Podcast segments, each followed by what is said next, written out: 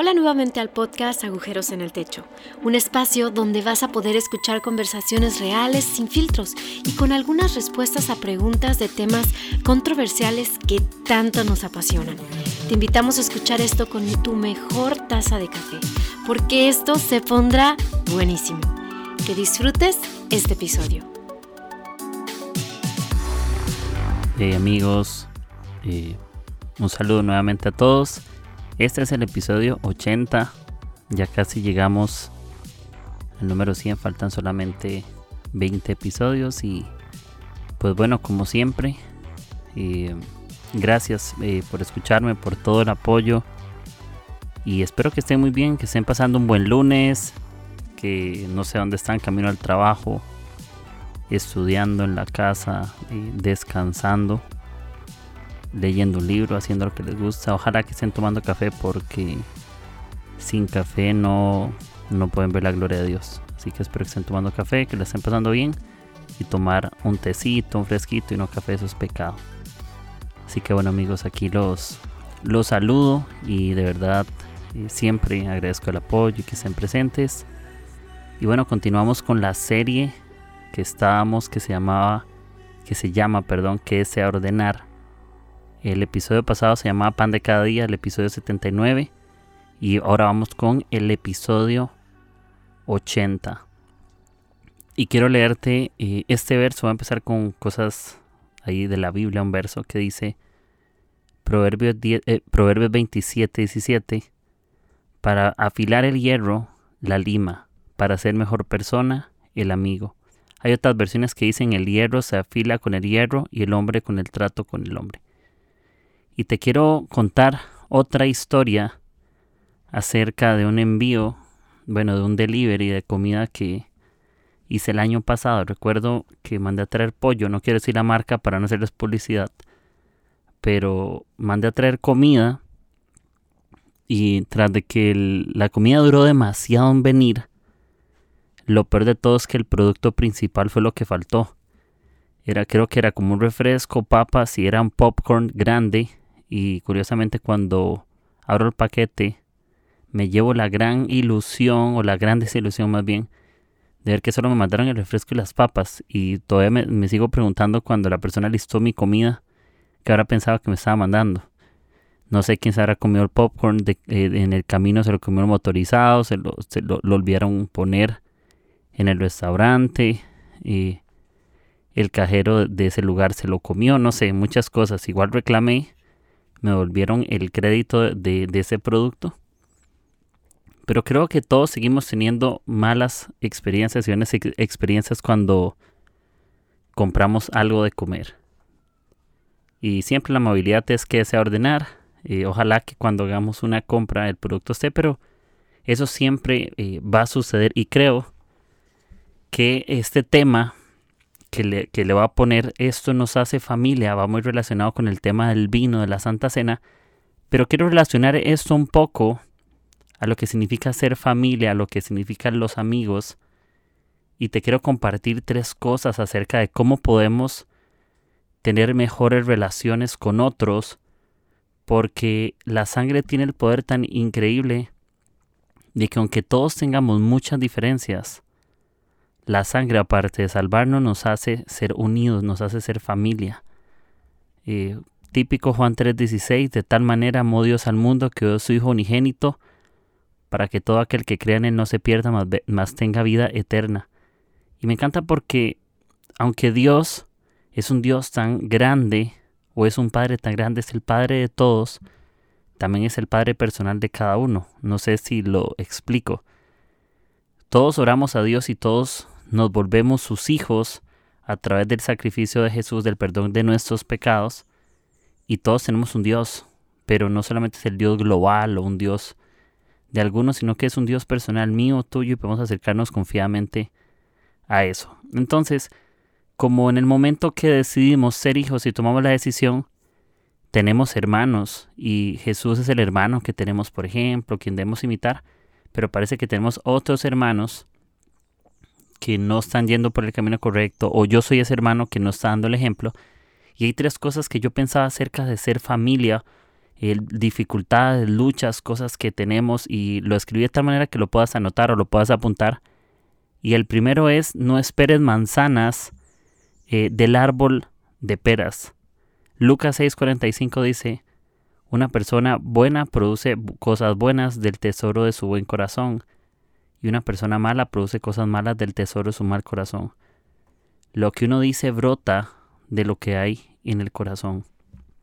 Algo que a mí siempre me frustraba y todavía sigo como, no sé si luchando con eso o, o más bien aprendiendo, es que a veces nuestras expectativas nos siguen fallando, y decidimos confiar en personas, pero confiamos muchas veces en las cosas incorrectas o estamos esperando cosechar algo que no hemos sembrado o estamos esperando algo de alguien que no va a suceder y vivimos con una expectativa eterna de cosas que no van a pasar nunca o queremos que personas cambien cuando tal vez el problema somos nosotros, ocupamos cambiar lo que pensamos de esa persona.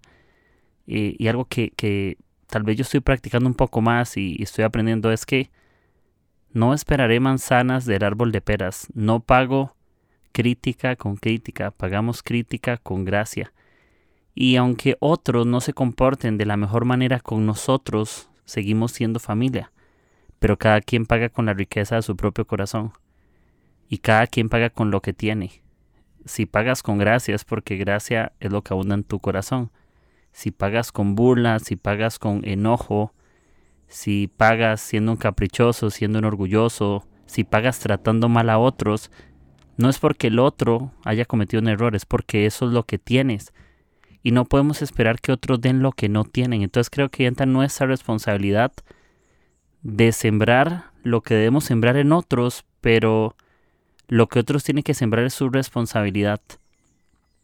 Cuidado con esperar aquello que no debemos, cuidado con frustrarnos en medio de relaciones con otros, sino que tal vez podemos disfrutar a las personas en aquellas cosas que nos inspiran y nos animan, pero si aquello que no nos parece, no, no, no respondamos con crítica. Yo creo que todos hemos pasado la típica situación de que alguien ha hablado a tus espaldas, no sé si estás ahí en tu casa y, y yo pudiera decir, levante la mano, ¿quién lo han criticado? ¿Quién han hablado mal? ¿De quién han chismeado?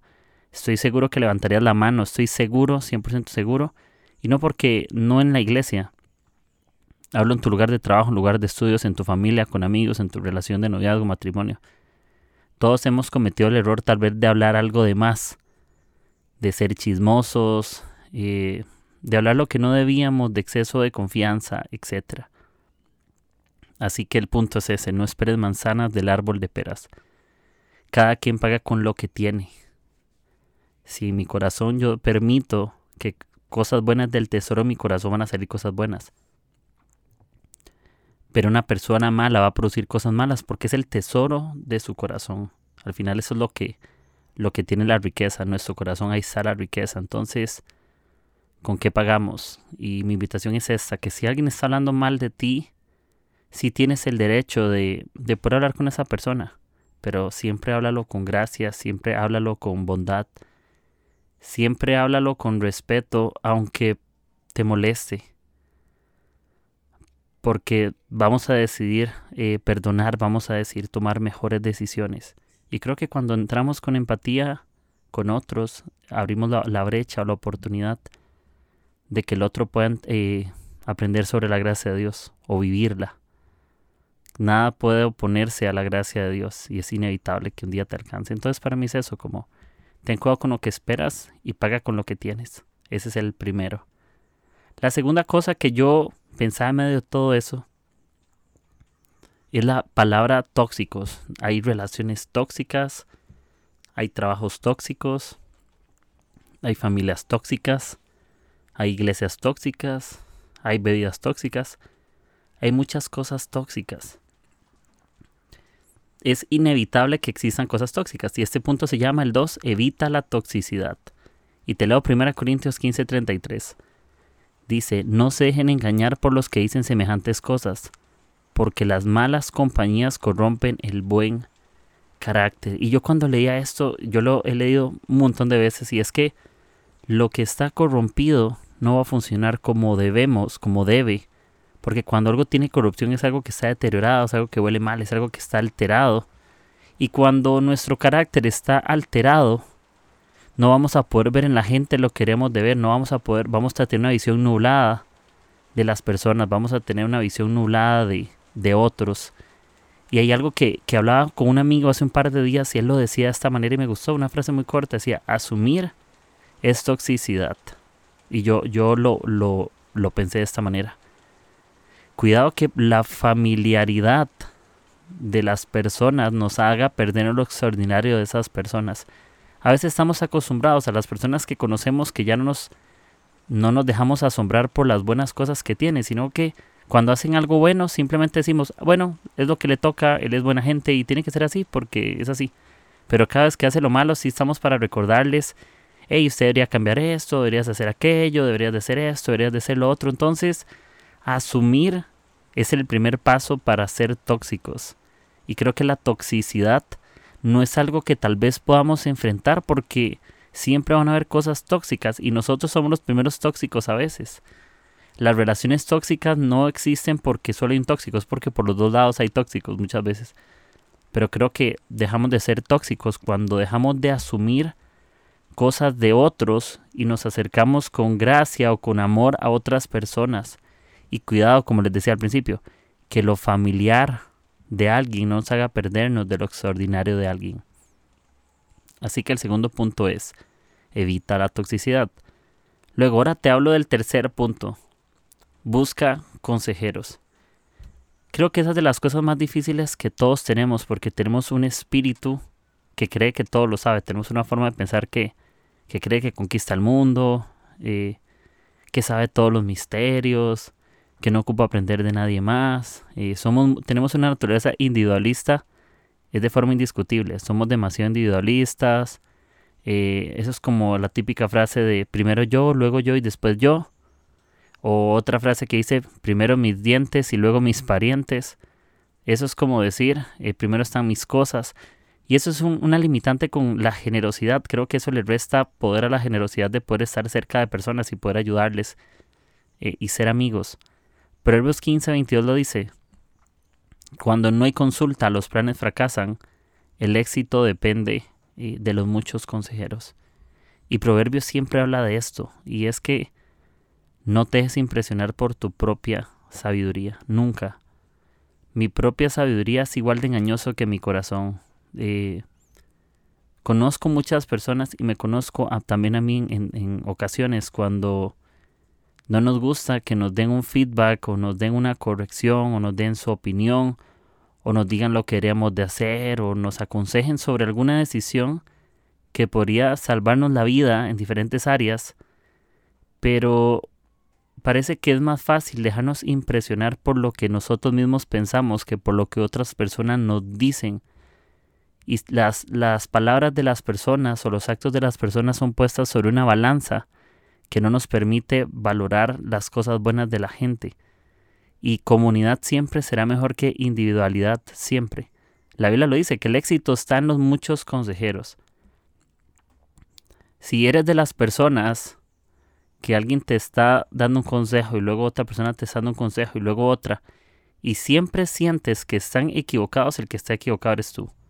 Siempre, siempre. Si una persona, si hay muchas personas nos, nos están acercando hablarnos de un tema común, yo debería valorar qué es lo que me están diciendo y también tener la humildad de tomar un cambio.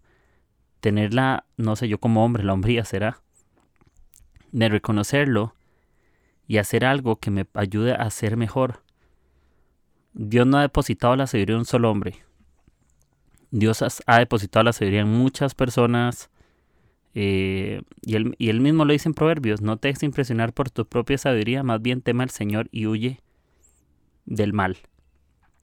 Entonces, el tercer punto es ese, busca consejeros, y consejeros no hablo de líderes, hablo de amigos, compañeros de trabajo, familiares, otras relaciones, gente que te pueda animar a hacer las cosas bien, pero escucha más.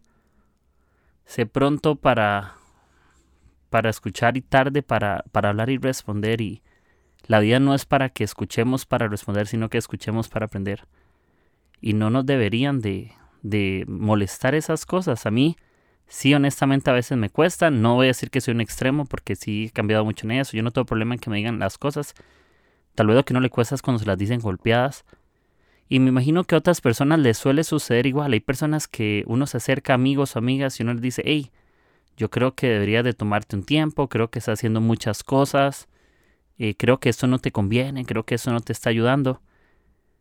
Y las personas se incomodan o se molestan, pero siguen en la misma acción. Entonces yo siento que ahí es donde ocupamos recordarnos todos nosotros, todos, incluyéndonos cualquier persona, que si queremos ser exitosos en esta vida, vamos a depender de la ayuda de otras personas, porque no somos seres individualistas, somos parte de una comunidad, somos algo colectivo, algo más grande que nosotros para salir adelante.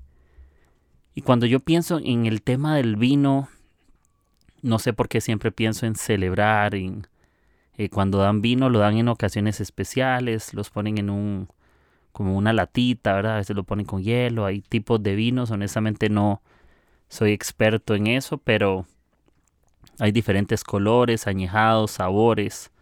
Hay algunos que son más ácidos, más dulces, etcétera, y y generalmente cuando hay vino es porque representa una ocasión especial donde se juntan personas. Eh, te juntas con la persona que amas y compras jamón serrano, compras queso y compras vino. O generalmente vas a, a una boda y hacen el brindis con vino, con champaña. Entonces generalmente esas cosas es para hacer una celebración, para hacer un recordatorio de un nuevo paso y la sangre de Jesús es lo mismo. Yo siento que es una copa que podemos levantar para celebrar algo que está por suceder y que ya ha sucedido. Y, se dice esto de la sangre de Jesús en Efesios 2.13. Pero ahora han sido unidos a Cristo Jesús. Antes estaban muy lejos de Dios, pero ahora fueron acercados por medio de la sangre de Cristo. Creo que cuando bebemos el vino o lo que representa eso es que es un recordatorio que hemos sido acercados, que no es mejor que ser acercados a la familia, que no es mejor que acercarnos a lo que Dios está haciendo, de acercarnos a la vida de otras personas. Las diferencias y las cosas que compartimos con otros nos hacen familia, no solo lo que tenemos en común, sino lo que a veces no compartimos, porque hay algo que sí tenemos en común todos, queramos o no, y es que la sangre de Jesús puede perdonarnos a todos y nos une. Tenemos aparte de consanguineidad, o no sé cómo es que se dice la parte de consanguineidad, o ahí lo buscan en Wikipedia, pero la parte que del tema de su sangre es algo que todos tenemos, es algo que nos une, es un tema en común. Y eso nos tiene que enseñar a aprender algo, que la otra persona, mi prójimo, yo la puedo amar porque somos familia, todas las personas seguimos siendo familia. Tal vez no, no la sangre de tu papá y tu mamá de forma terrenal, pero veámoslo de una forma espiritual.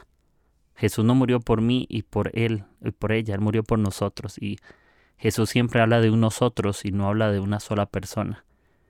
Y en su sangre hay compatibilidad. El hecho de, de poder ser hijos de Dios y poder celebrar lo que Él está haciendo eh, nos hace compatibles con los propósitos de Dios, nos hace compatibles con otros esa persona que creemos que no tenemos nada en común, sí tenemos algo en común.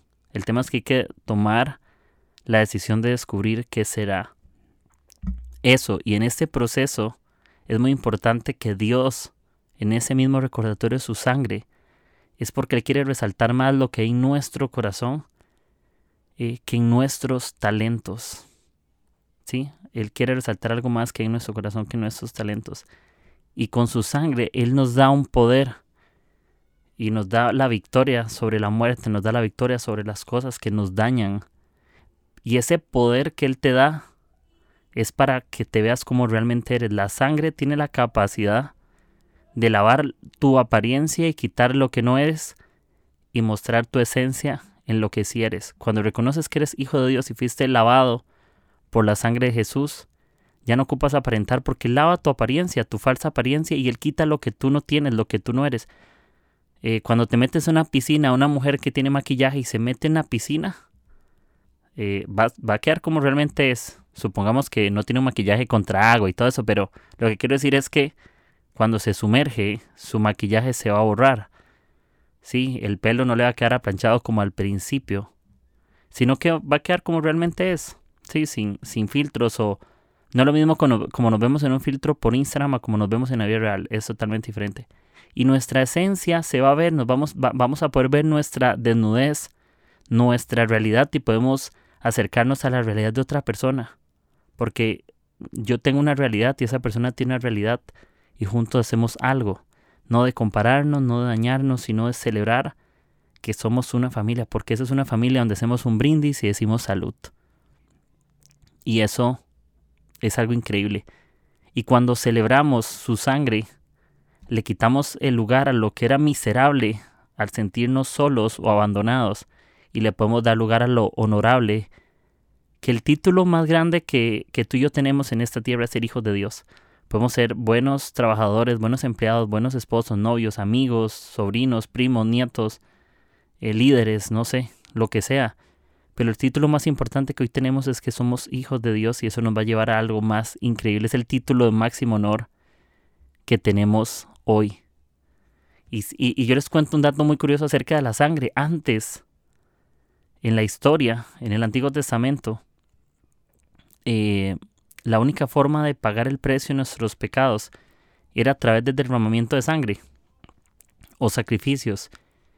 Pero ahora el Cordero Eterno vino, Cristo Jesús, y tomó lugar. Así que ya no tenemos una deuda constante de pagar ese precio porque Él ya lo hizo no vivimos como gente o personas endeudadas, sino como personas con libertad. Todo lo que hacemos lo hacemos por libertad y no porque tenemos una deuda. Cuando vemos la historia de Jesús, por ejemplo, también, que es el primer milagro que hace Jesús, vemos que Él cambia el agua en vino. Y cuando yo leía eso se me ocurría que el, que el vino es el milagro, así como su sangre es el milagro porque dicen que lo mejor quedó hasta el final en esa fiesta, en, la primer, en una boda que invitan a Jesús, dice, el mejor vino porque se queda para el final. Y creo que la sangre es ahorita y es lo mejor que hoy tenemos. Lo dejó para el final y el final era salvarnos, era el propósito desde el principio. Y la sangre es el milagro que necesitamos. Y, ya no tenemos deudas. Si sientes que tienes una deuda con Dios, siempre vas a hacer todo por compromiso. Pero si reconoces que fuiste perdonado y que Cristo pagó la deuda, eres libre y puedes hacer las cosas por gratitud, porque su sangre pagó todo. Y Jesús nos dice hoy en medio de esa celebración del vino, hoy yo te invito. Y cierro ya con esto, Lucas 22, 17 y 18. Luego tomó en sus manos una copa de vino y le dio gracias a Dios por ella. Entonces dijo, tomen esto y repártanlo entre ustedes pues no volveré a beber vino hasta que venga el reino de Dios. ¿Oyeron esto? Dice, tomen esto y repártanlo entre ustedes. ¿Qué significa? Que es una celebración para todos y todos están invitados a la fiesta. Y la mejor noticia de todos, de todo, o lo que yo imagino que Jesús diría al final de esta vida es, cuando un día ya no estemos, la cuenta ha sido cancelada. Si te ha gustado el episodio de hoy, no olvides de compartir con tus amigos y en tus redes sociales. Recibe las notificaciones de nuestros nuevos episodios suscribiéndote en Spotify, Apple Podcast o Anchor. Gracias por formar parte de Agujeros en el Techo. Nos escuchamos hasta la próxima.